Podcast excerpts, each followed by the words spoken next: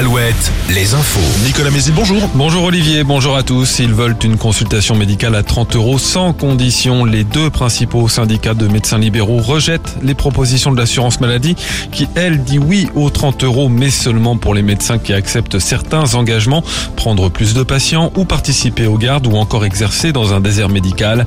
Sinon, le prix de la consultation passerait à 26,50 euros. Les médecins généralistes qui se mobilisent aujourd'hui en Maine-et-Loire, ils sont appelés par un collectif à fermer leur cabinet et à se rassembler à Angers cet après-midi. Les premières mesures de restriction des usages de l'eau pourraient être prises dans les prochains jours. Une précocité inédite. Il faut dire que le mois de février est exceptionnellement sec dans certains secteurs, avec un seul épisode de pluie la semaine dernière. Le ministre de la Transition écologique réunit aujourd'hui les sept préfets responsables de la gestion de l'eau. Christophe Béchu verra ensuite tous les préfets de France lundi prochain pour les inciter à prendre d'ores et déjà des mesures. C'était une demande des soignants qui travaillent à l'hôpital de Laval. Dès aujourd'hui, les horaires de certains TER sont adaptés. Les trains en provenance de Nantes et d'Angers partiront plus tôt pour arriver à 8h30 à Laval, soit 40 minutes plus tôt.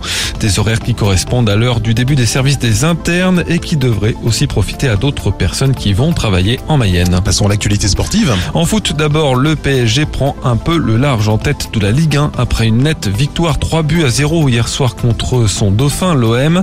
Nantes, de son côté, a perdu hier aussi contre Rennes 1-0. Défaite également samedi d'Angers face à Lyon. Les basketteurs de l'équipe de France se sont eux imposés hier soir face à la Lituanie à l'Arena Loire de Trélazé. Ils finissent premiers de leur groupe de qualification au Mondial 2023. Et puis en Ligue féminine, les joueuses de La Roche-sur-Yon ont été battues hier par l'Asvel, deuxième du classement. Les Tigresses sont elles cinquième.